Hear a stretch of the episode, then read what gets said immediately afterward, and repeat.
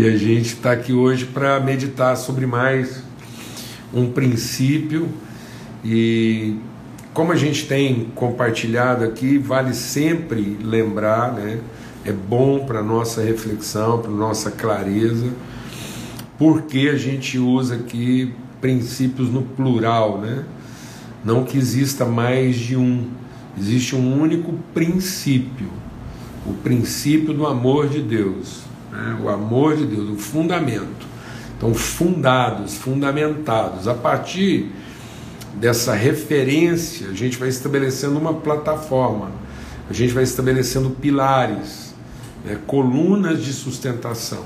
Então, quando a gente está usando aqui é, a questão dos princípios em plural, é no sentido de qual, a partir dessa referência né? Quais são as evidências? O que que, aqui, o que que se evidencia desse elemento essencial, dessa condição principal da nossa vida, que é o amor de Deus? A graça é isso. Por isso que a graça é multiforme.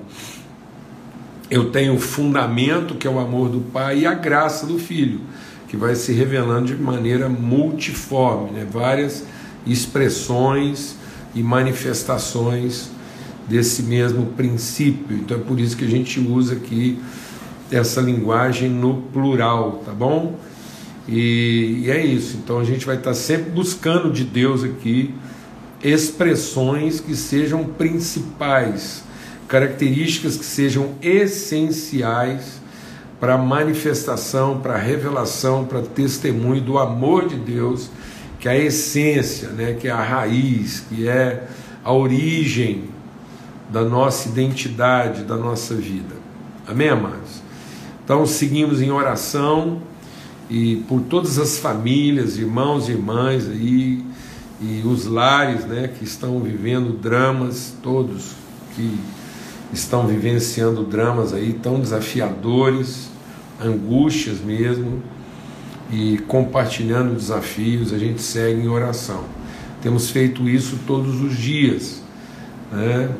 E de forma ininterrupta. Aí. Então a gente se encontra aqui sempre aos domingos, né, às 8 horas, para tratar sobre princípios, e depois durante a semana, para quem está chegando aí agora, durante a semana de segunda a sexta-feira, nós temos nossos encontros na viração do dia às 18 horas, tá bom? Sempre às 18 horas, essa mesa preparada, em nome de Cristo Jesus. Pai, muito obrigado pelo teu amor, obrigado por mais uma semana que começa, por esse dia, esse primeiro dia, de nós abrirmos a tua palavra, aprendemos, sermos instruídos, transformados, fortalecidos, fundados mesmo, arraigados no teu amor. É isso que nós queremos, para sermos fortalecidos no nosso homem interior, exercitados, ó Deus, nossa musculatura, nossos vínculos, tendões e nervos verdadeiramente exercitados segundo aquilo que é o chamado, aquilo que é a vocação de cada um, nós possamos estar bem ligados, bem exercitados para plena manifestação das virtudes como corpo de Cristo. Que o bálsamo do Espírito Santo de Deus, que o óleo do refrigério da revelação, que o bálsamo do conhecimento de Deus seja sobre todas as famílias em todo lugar. Que na, naquele lugar onde está sendo vivenciada a tristeza da separação, que venha o bálsamo do consolo, da esperança, da alegria, Espírito de Deus sopra nas famílias agora, trazendo paz, trazendo esperança, renovo, fé. Que o Senhor faça resplandecer sobre todos o seu rosto e nos dê paz sempre. Em nome de Cristo Jesus, o Senhor. Amém. Amém. Graças a Deus. A gente vai estar meditando aqui hoje no texto que está lá no livro de Atos. Livro de Atos, no capítulo 2, que fala sobre a vinda do Espírito Santo, fala da mensagem. Agora eu vou tirar os comentários aqui só um pouquinho. Isso. Então fala sobre a vinda do Espírito Santo, né, o Pentecoste, aí a mensagem entregue por Pedro e como é que isso impactou a vida de todas aquelas pessoas, homens e mulheres, né, que estavam ali, de várias nações, várias línguas, tribos, e ouviram essa mensagem, foram impactados. E aí, no final da mensagem de Pedro, totalmente direcionado, dirigido pelo Espírito de Deus. Então, no final da mensagem, diz aqui no verso 37 do capítulo 2 de Atos: quando ouviram isso, ficaram muito comovidos e perguntaram a Pedro e aos demais apóstolos: Que faremos, irmãos? Pedro respondeu: Arrependam-se e cada um de vocês seja batizado em nome de Jesus Cristo para remissão dos seus pecados, e vocês receberão o dom do Espírito Santo, porque a promessa é para vocês, para os seus filhos e para todos os que ainda estão longe, isso é, para todos aqueles que o Senhor nosso Deus chamar. E com muitas outras palavras deu testemunho e exortava-os, dizendo: Salvem-se dessa geração perversa, salvem-se da perversidade dessa geração. Então, por que, que nós vamos estar meditando sobre esse texto hoje? Porque esse texto apresenta uma condição essencial. Né? Então, quando todos ouviram a mensagem, fizeram uma pergunta: o que, que a gente faz agora? E aí Pedro diz: arrependam-se. Então, o arrependimento está na base, está lá como condição essencial para que a gente possa discernir, penetrar, conhecer aquilo que é o plano e o propósito de Deus. Então, sem arrependimento, né, sem arrependimento, Deus já deu todas as coisas. A palavra de Deus, Jesus diz, quando ele subiu, a palavra de Deus diz aqui, a mensagem de Pedro é: Ele morreu para perdão de todos e o Espírito foi derramado sobre todos. Pedro disse: O que vocês estão ouvindo aqui e vendo é aquilo que Deus tinha prometido, que derramaria do seu Espírito sobre toda a carne. E ele diz que os vossos velhos teriam sonhos, vossos filhos visões, e, e a casa de vocês seria uma casa de profeta. Essa é uma promessa. E Pedro está repetindo isso de novo. Ele diz: olha, essa promessa do Espírito está se cumprindo, está acontecendo, o Espírito está sendo derramado. Isso é para vocês, é para a família de vocês, é para filhos e filhas e para todos quantos Deus chamar. Agora, existe uma condição para isso ser acessado. Não é para isso ser obtido, porque já foi dado. Deixa Deus ministrar o nosso coração aqui para não ter confusão. Porque muitas pessoas pensam que isso é que a, a, a, a, a plenitude do Espírito Santo é dada depois que eu me arrependo. Não. Eu me arrependo diante da revelação do que está sendo dado. Então já foi dado. Então não é mérito de quem se arrepende, mas o arrependimento é condição para quem quer entrar nessa, nessa, nessa dimensão. Então, o arrependimento é uma condição essencial para entrar naquilo que já foi dado. Sem arrependimento, sem plena submissão ao propósito de Deus. E esse arrependimento significa o quê? Deixar de pensar segundo a forma perversa que o mundo pensa. Às vezes a gente pensa que a forma perversa é uma forma só maldosa, e não é é toda forma de pensamento que corrompe, que desvia, que engana, que, que confunde. Então, tudo aquilo que perverte, tudo aquilo que confunde, tudo aquilo que mascara a verdade, tudo aquilo que interpreta uh, a verdade a seu bel prazer, tudo isso é perverso. É uma forma de perversidade, porque é uma forma de perversão, de corrupção. Então deixa Deus ministrar o nosso coração aqui. Vamos prestar atenção nisso. Nem sempre o perverso é errado. Às vezes a coisa certa feita com o espírito errado perverte. É uma perversão. Então, existe a perversão do errado e existe a perversão do certo. Por isso eu tenho que me arrepender da forma de pensamento. E aí a gente quer tratar isso. Paulo, quando está escrevendo para falar sobre arrependimento, ele diz que há dois tipos de tristeza: a tristeza do mundo e a tristeza segundo Deus. Paulo diz que a tristeza segundo o mundo produz morte, e a tristeza segundo Deus produz vida e vida eterna. Então há dois tipos de, de contrição, de constrangimento. Eu posso estar constrangido da forma como o mundo se constrange, ou eu posso viver uma contrição, um quebrantamento, uma, uma, um constrangimento movido pelo Espírito de Deus. O arrependimento é a tristeza segundo Deus. E o que é a tristeza segundo o mundo? A frustração. Então, muitas vezes a pessoa pensa que está arrependida. Deixa Deus ministrar o nosso coração aqui, porque isso aqui, amado, é essencial para a nossa vida com Deus.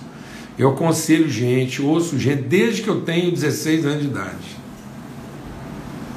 A gente ouve, aconselha, trabalha com família, com todo tipo assim de, de, de, de pensamento, de, empresário, tudo, tudo aquilo que Olha, sinceramente, a gente já tem vivido com pessoas e, e lógico que não vimos tudo, não sabemos, mas dentro desse universo assim, é, é, sempre trabalhando, ouvindo, aconselhamento, família, dificuldades emocionais, físicas, enfermidades.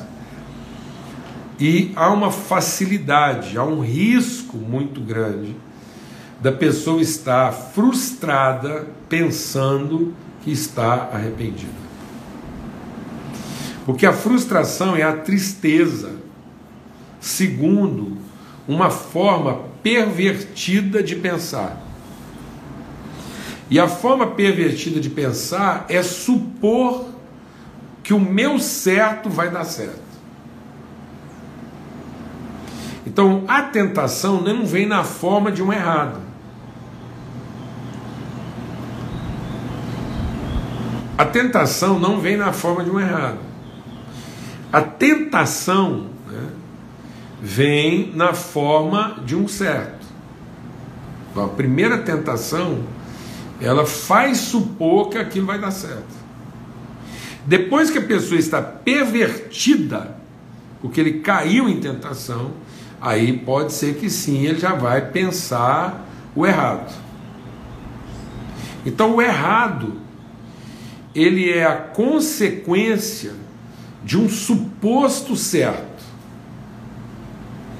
Então a gente supõe que daquele jeito vai dar certo, faz, se frustra, e aí na frustração, em vez de arrepender, insiste na maneira perversa de pensar. Então, quando não há arrependimento, a pessoa agrava o seu estado de perversão.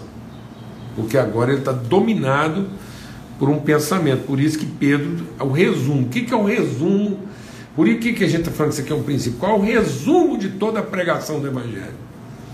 Salvar as pessoas que a gente ama dessa forma perversa de pensar. E qual que é a forma pervertida de pensar? Está lá no Éden. E o que, que foi a sugestão? A forma lá do Éden pervertida de pensar não foi uma promiscuidade, não foi um, um desvario, foi não. O que Deus te falou, ele não, ele não, ele faltou com a verdade, porque na verdade o que Deus, o que acontece é que o dia que você comer desse fruto aqui, do conhecimento, do controle do certo e errado, você vai ser igual a Deus e ele sabe disso. Por isso que ele não quis. Eu não quis te dar uma coisa que vai te deixar igual a ele. E isso perverteu. Isso é um pensamento perverso, que isso corrompeu nossa maneira de pensar, porque nós começamos a pensar que há mais de um certo, consequentemente há mais de um errado. Quando a gente pensou que há mais de um certo, consequentemente mais de um errado, e há mesmo, há um certo para cada um e um errado para cada um, a gente se afastou daquilo que é bom. E o bom é conhecer a Deus e conhecer a sua vontade. E o bom é viver orientado pelo amor de Deus. Por isso que quando o diabo vem tentar Jesus, ele não vem tentar num suposto errado, ele não vem perverter Jesus. Ele falou assim: ah, já que você é filho de Deus, por que você não sai para roubar um pão? Não, ele não mandou roubar um pão. Ele falou: por que você não usa o seu poder, que é legítimo? Você tem o poder, é legítimo, é seu, você faz com o seu poder, Deus te deu esse poder, o poder é seu, por que você não transforma pedra em pão? Está vendo? Então ele não propôs um errado, ele propôs o legítimo, deixa Deus ministrar o nosso coração. O que ele propôs para Jesus foi o legítimo exercício do seu poder. Era lícito, mas não convinha, porque era segundo o seu interesse. Então era uma forma pervertida de pensar.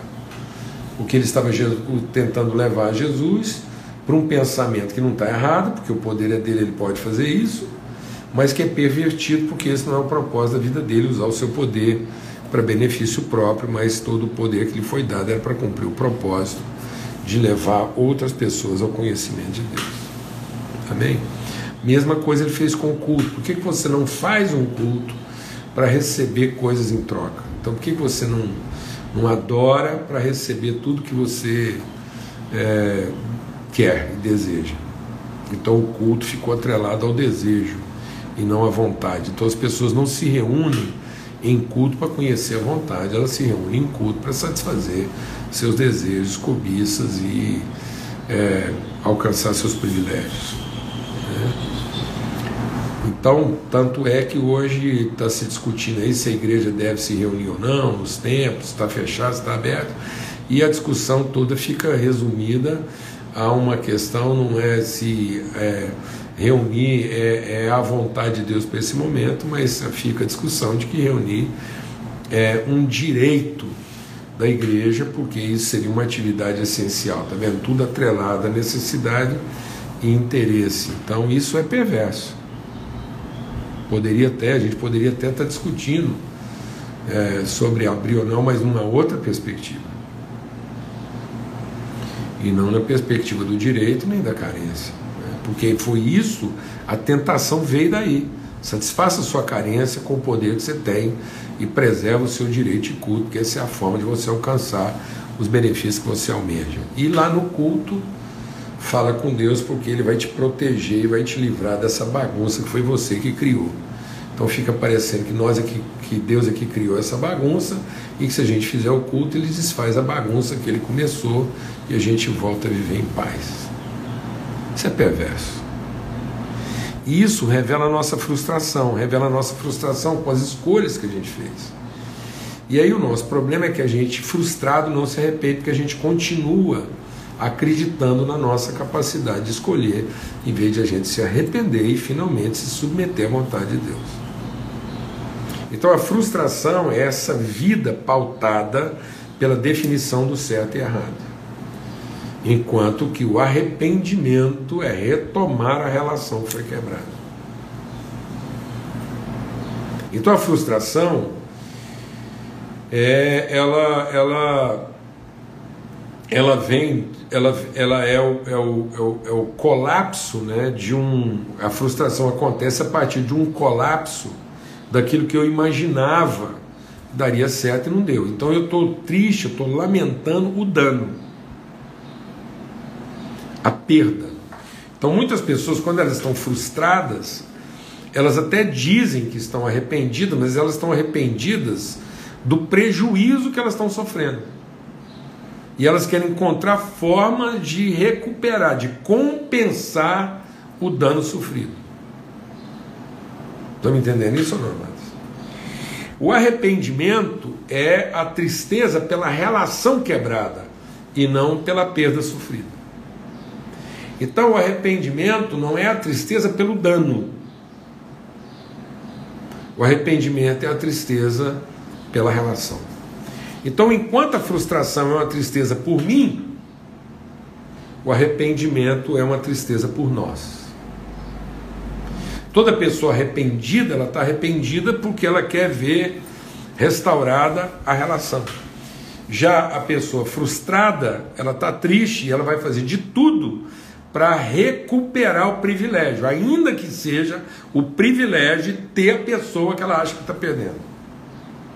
Porque aí ela, às vezes ela até fala, não, mas eu estou triste porque eu quero recuperar a relação. E não é.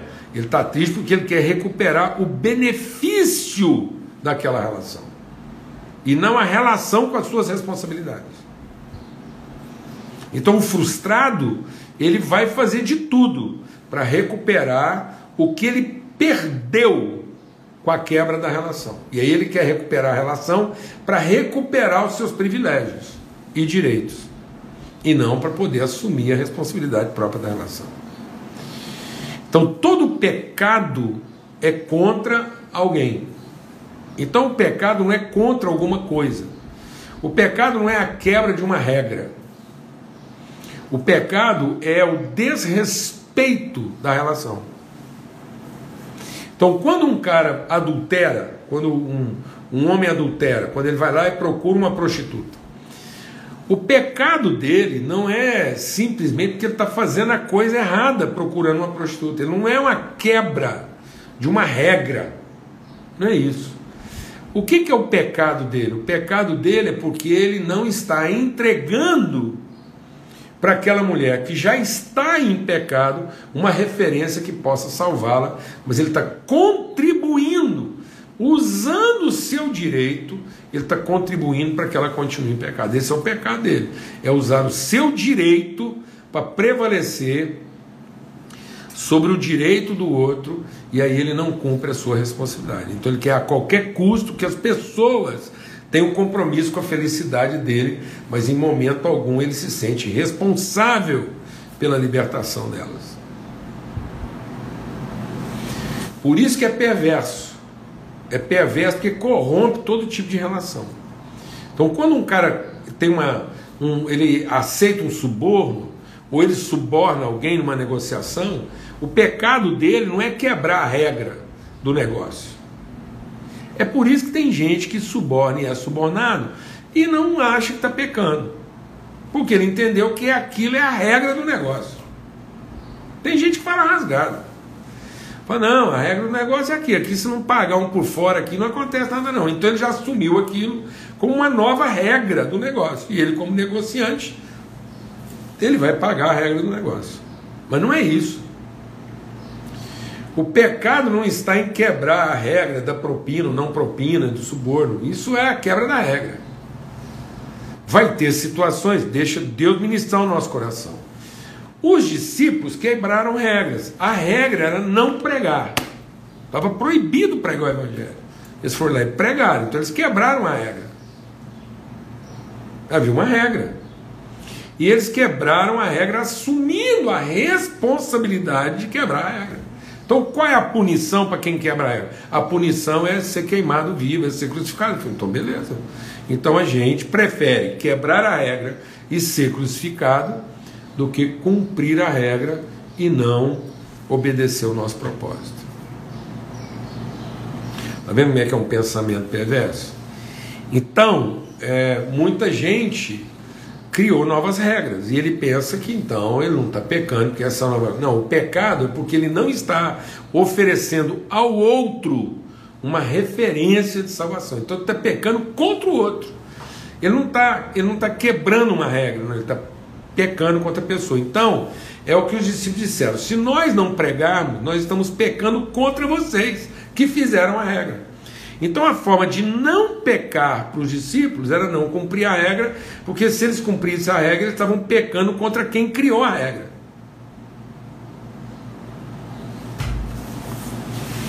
Amém, irmãos? Então todo pecado é contra alguém e não contra alguma coisa ou contra uma legislação imposta. Por isso que vai exigir de nós o que? Uma tristeza, um quebrantamento não é do que eu fiz de errado. O arrependimento é finalmente reconhecer a pessoa que eu me tornei. E muitas pessoas estão ainda iludidas a respeito da pessoa que são e frustradas com o que fazem de errado. Vou repetir. Tem muitas pessoas que ainda se iludem, elas estão iludidas elas ainda pensam que aquilo que elas pensam vai dar certo. E elas só estão tristes porque naquele momento tudo que elas pensaram deu errado. Mas se ela tiver uma nova oportunidade, vai dar certo. Então, primeira coisa, o arrependido não pede uma segunda oportunidade. O arrependido não pede oportunidades. Porque quem está pedindo uma oportunidade ainda continua confiando em quem? Em si mesmo. Quem está pedindo uma segunda chance, terceira chance, décima chance, vigésima chance? Ah, agora eu entendi, estou arrependido, me dá mais uma oportunidade. Ó, se alguém está pedindo uma oportunidade, se você anda pedindo uma nova oportunidade, você não está arrependido e quem está pedindo uma nova chance também não está arrependido. Porque continua confiando na sua própria capacidade. Quem pede uma segunda oportunidade, uma terceira oportunidade, ainda está dominado de um pensamento perverso. Há uma perversidade no seu pensamento. Segunda coisa, pessoas arrependidas não fazem promessa.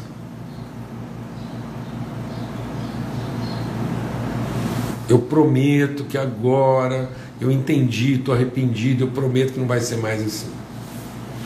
Quem promete continua confiando na sua própria capacidade. Então, pessoas arrependidas não fazem promessa, pessoas arrependidas assumem compromisso.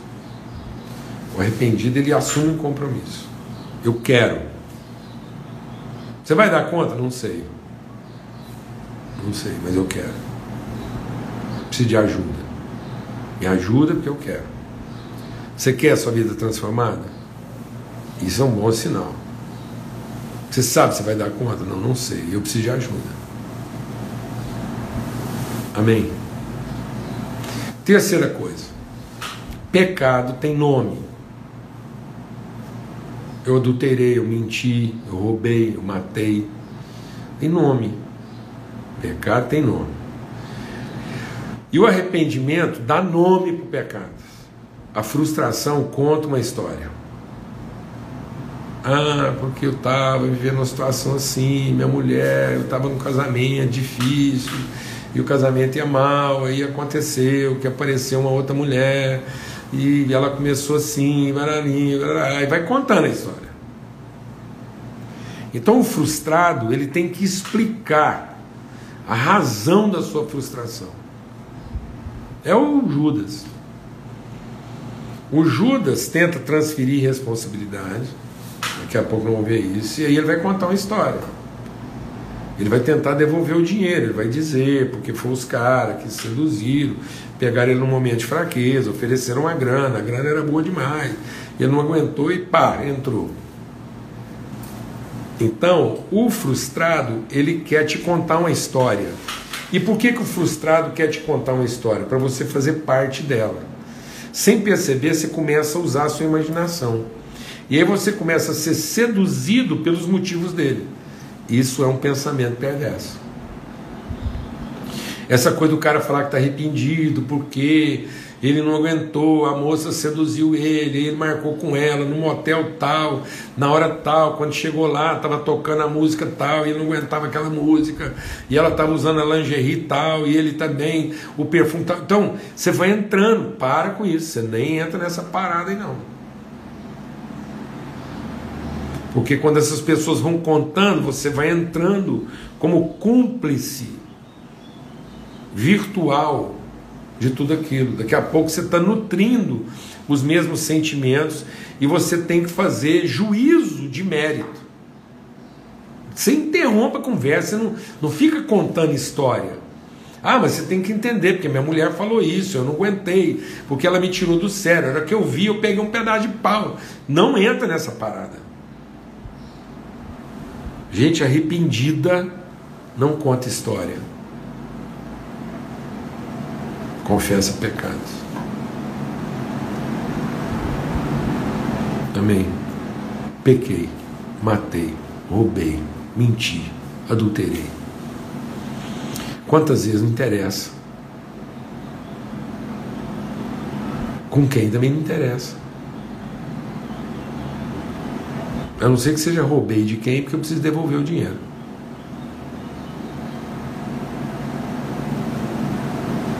Foi o Zaqueu. O Zaqueu estava arrependido. Aí o Zaqueu arrependido e falou: oh, Jesus, senta aqui, isso não tem noção onde eu trabalho. Senta aqui, Jesus, eu tenho que ouvir minha história. Agora só me ajuda, porque o meu trabalho é uma pressão, é uma corrupção, um departamento, a gente tem que estar toda hora liberando um alvará, a pressão é grande, se não fizer não tem jeito. E eu vou falar, Eu, eu agora me tornei fiscal lá e aí é o seguinte, a hora que eu vi eu estava embrulhado, mas me ajuda dar um jeito de consertar nada. O Zaqueu arrependeu e falou assim: estou arrependido e vou restituir porque eu pequei. Não é meu. Amém?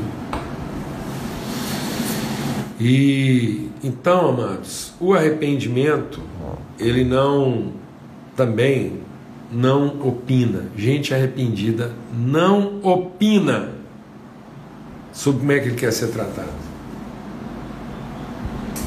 Você quer alguns sinais de que não está arrependido ou que a pessoa não está arrependida?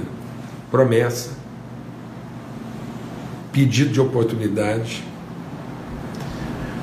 uma missa longa para contar as histórias, tudo que aconteceu, os motivos.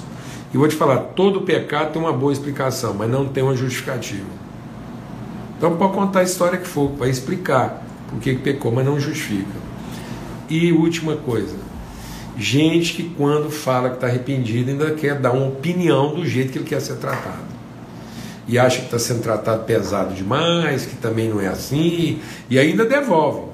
Gente não arrependida ainda devolve. Fala assim, não, mas não pode me tratar desse jeito. Mas é assim que o crime. Mas Jesus. Ah, vou falar uma coisa. Última coisa é uma pessoa que diz que está arrependida lembrar para quem ele está confessando o pecado o que, que é que Jesus faz ou deixa de fazer. Se ele tivesse clareza disso, ele não estava vivendo uma situação de pecado. Amém, amados? Então, qual é o sinal do arrependimento? Objetividade, confissão, submissão. A pessoa confessa, se submete e é direto, não fica lá dando uma volta tentando envolver outras pessoas. Jesus foi falar com Adão e falou: É minha mulher. Foi falar com a mulher e falou: É a serpente. Contadores de história. Esperando que isso ia dar para eles uma outra oportunidade. Então, amados, quando a gente se arrepende é porque a casa caiu e aí a gente tem que construir sobre outro fundamento e não construir sobre os mesmos fundamentos que aquela primeira casa estava construída. Arrependimento é mudar o fundamento, é entender que tudo aconteceu porque nós edificamos no fundamento errado. E agora arrependidos nós queremos edificar no fundamento certo. Então o arrependimento nos leva a uma outra origem, que não a nossa própria capacidade, a nossa própria presunção e a ideia de que nós vamos ser capazes de levar isso à nossa maneira. Amém? Em nome de Cristo Jesus, que a gente possa estar colocando esse princípio em prática. Uma boa semana para todos, que a gente possa mesmo assim ser transformado e libertos dessa maneira é, perversa de pensar, pensar a partir do nosso suposto certo e continuar vivendo aí esse, esse pseudo, esse falso arrependimento que nada mais é do que a frustração das coisas que deram errado. Quem não está arrependido está pedindo uma segunda chance para ter de volta os privilégios que ele perdeu. E na verdade ele não está interessado nas relações, ele está interessado em retomar seus privilégios e aquilo que ele perdeu e que era tão precioso para ele. Amém? Então que a gente possa buscar arrependimento, porque é isso que vai fazer com que a gente entre naquilo que Deus já nos deu. O arrependimento não não te torna merecedor do que Deus já deu, mas é a condição para que a gente entre naquilo que Ele já nos deu. Amém? Que o amor de Deus, o Pai, a graça bendita do Seu Filho e a comunhão do Espírito Santo de Deus seja sobre todos. Uma boa semana, uma semana mesmo de revelação de virtude para todos, em nome de Cristo Jesus. Até amanhã, às 18 horas, se Deus quiser, na viração do dia.